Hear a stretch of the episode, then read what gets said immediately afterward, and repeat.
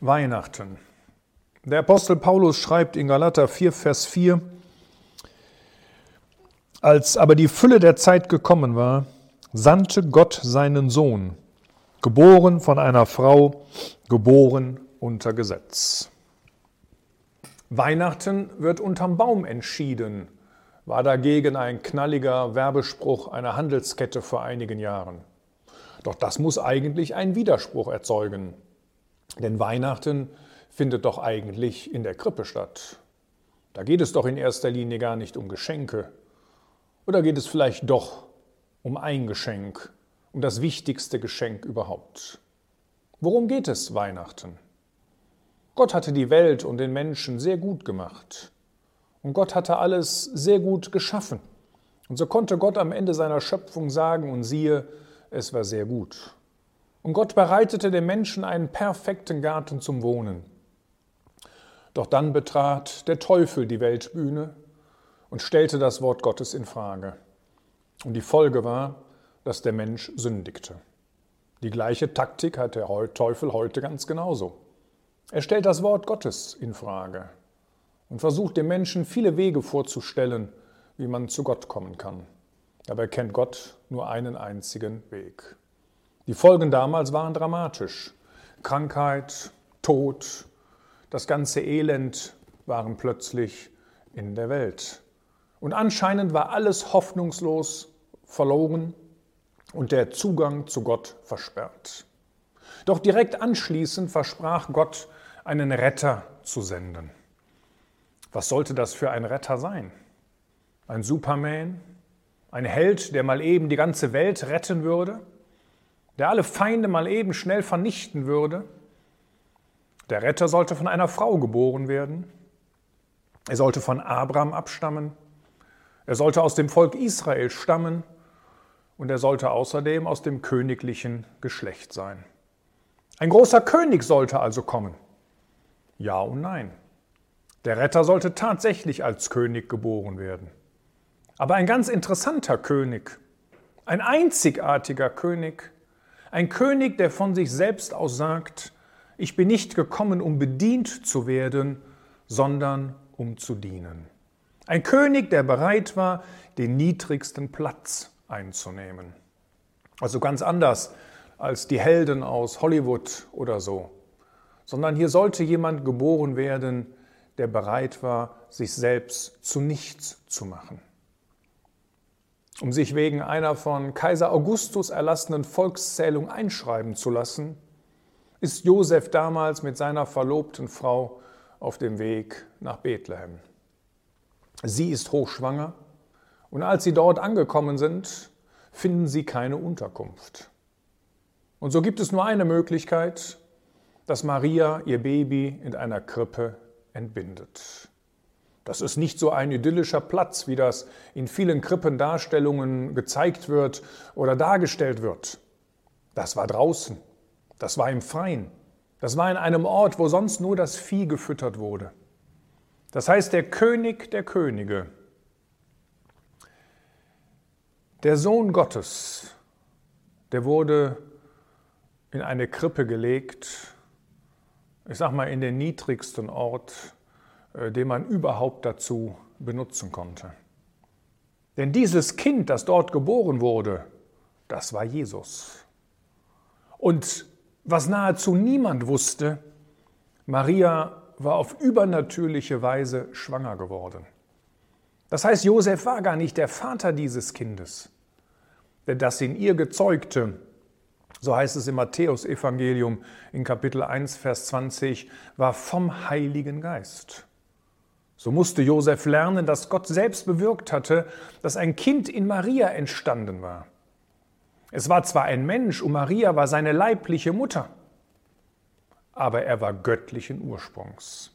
Das heißt, der Jesus war Mensch und Gott, was in Matthäus 1 schon direkt bei seiner Geburt klargemacht wird. Und so lesen wir dort, dass der Herr Jesus zwei verschiedene Namen bekommt. Zum einen heißt es in Matthäus 1,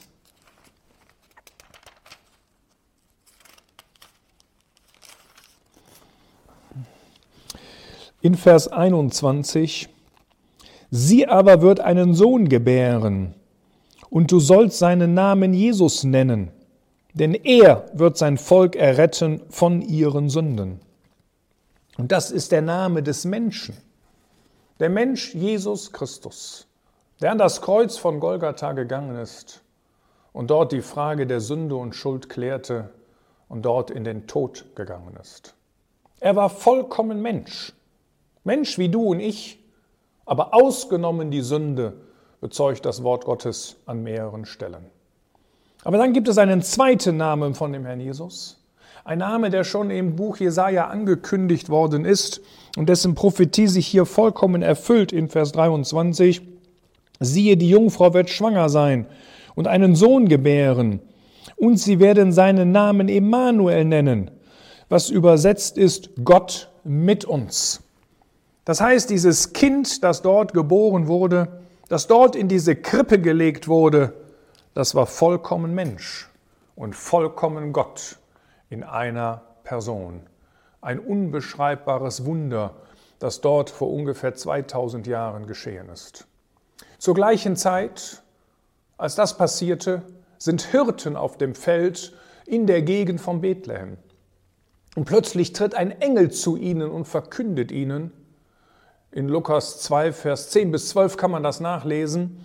Fürchtet euch nicht, denn siehe, ich verkündige euch große Freude, die für das ganze Volk sein wird. Denn euch ist heute in der Stadt Davids ein Erretter geboren, welcher ist Christus der Herr. Und dies sei euch das Zeichen. Ihr werdet ein Kind finden, in Windeln gewickelt und in einer Krippe liegend. Was für ein interessanter Erretter. Was für eine interessante Botschaft, die Gott dort gab. Man würde vielleicht unter einem Erretter einen, einen großen, einen mächtigen Mann verstehen. Aber es ist dort ein Kind, das in Windeln gewickelt in einer Krippe liegt. Was für ein Wunder. Gott wurde Mensch und man fand ihn in einer Krippe liegend. Wie unbeschreibbar groß muss die Liebe Gottes sein, dass er so etwas zuließ. Und das zeigt uns ein klein wenig von dem Herzen Gottes. Er wollte retten und nicht verderben. Vielmehr erfahren wir gar nicht über die Geburt des Herrn Jesus.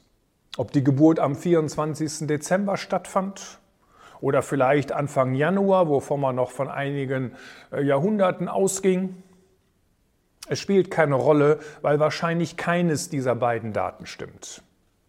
Denn zu dieser Jahreszeit war es viel zu kalt für die Hirten auf dem Feld. Außerdem hätte man in den Wintermonaten sicher nicht eine Volkszählung durchgeführt.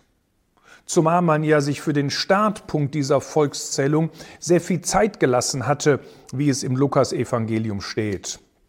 Dort lesen wir nämlich in Lukas 2 in den Versen 1 bis 7, es geschah aber in jenen Tagen, dass eine Verordnung von Kaiser Augustus ausging, den ganzen Erdkreis einzuschreiben. Die Einschreibung selbst geschah als erste, als Kyrenius Statthalter von Syrien war. Das heißt, es ging einige Zeit ins Land, bis diese Volkszählung durchgeführt wurde. Man hätte sie deswegen gar nicht in den Wintermonaten durchführen müssen und hat es sicherlich auch nicht getan. Denn die, die, die, die Menschen mussten ähm, zu ihren Geburtsstätten zurückkehren. Und im Winter hätte man auch schlecht reisen können, denn Lukas 2, Vers 1 sagt ganz deutlich, dass der ganze Erdkreis, also alle Bewohner des römischen Reiches, hätten einschreiben müssen.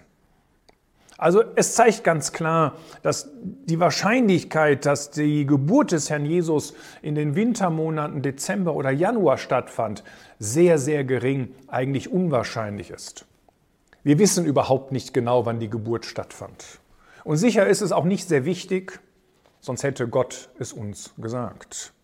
Und auch das, was man in vielen Krippendarstellungen sieht, dass der Besuch der Sternkundigen anscheinend zum gleichen Zeitpunkt stattfand wie der Besuch der Hirten, hat natürlich nichts mit dem biblischen Text zu tun. Denn die Sternkundigen kamen aus weiter Ferne. Und deswegen, alleine schon wegen der Reisezeit, wegen der langen Reisezeit, ist es völlig klar, dass die Sternkundigen erst viele Monate später nach der Geburt dort in Israel ankamen. Das heißt, der Besuch der Hirten und der Besuch der Sternkundigen war sicherlich nicht zum gleichen Zeitpunkt und mit ganz großer Sicherheit auch nicht am gleichen Ort. Aber das ist ein völlig anderes Thema. Und es gibt noch etwas, was in vielen Krippen gezeigt wird, was so nicht direkt stimmt. Denn man findet etwas sehr Seltsames bei vielen Krippendarstellungen und das sind Ochs und Esel. Und man kann das ganze Neue Testament lesen und man findet nicht eine einzige Stelle, dass sie bei der Geburt des Herrn Jesus erwähnt werden. Ochs und Esel, wo kommen die denn her? Sie haben sich durch eine Seitentür aufgrund der alten Kirchenväter eingeschlichen. Denn es gibt einen interessanten Vers im Buch Jesaja in Kapitel 1, Vers 3. Da heißt es, ein Ochse kennt seinen Besitzer und ein Esel die Krippe seines Herrn. Israel hat keine Erkenntnis, mein Volk hat kein Verständnis. Und in Vers 4 heißt es dann sogar, wehe der sündigen Nation. Also eigentlich haben sie direkt mit der Geburt des Herrn Jesus überhaupt nichts zu tun. Aber dennoch lassen wir sie besser bei der Krippe. Denn ihre Botschaft ist so immens wichtig. Nun, Israel und auch die Nationen haben nicht erkannt, wer dort geboren war.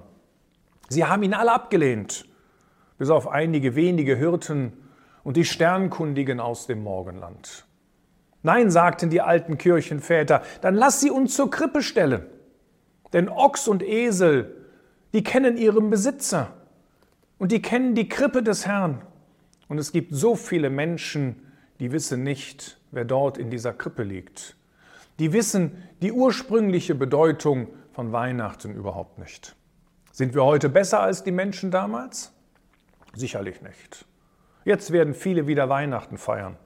Sie werden sich beschenken, sie werden gut essen und in wenigen Tagen ist das Kind in der Krippe wieder vergessen.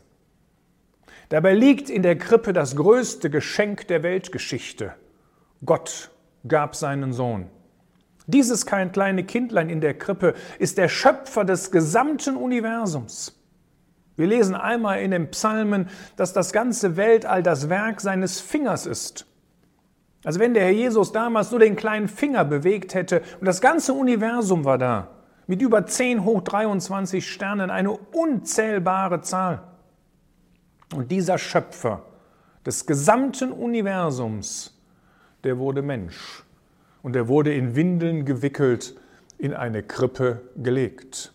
Er wurde Mensch, um ungefähr 33 Jahre später am Kreuz von Golgatha sterben zu können. Und nur wer an ihn glaubt und wer an das Werk von Golgatha glaubt und wer ihm seine Sünden bekennt, der wird von Gott gerettet. Das ist dann wirklich Weihnachten. Das ist dann eine echte gottgeweihte Nacht, wenn du mit deinen Sünden zu ihm kommst. So konnte Paulus einmal schreiben, Gott sei Dank für seine unaussprechliche Gabe. Und ich wünsche mir von Herzen, dass du diese Gabe Gottes, dieses unbeschreibbare Geschenk, dieses Kind, das dort in der Krippe lag, dass du das als deinen Heiland annimmst damit du nicht einmal ewig verloren gehst.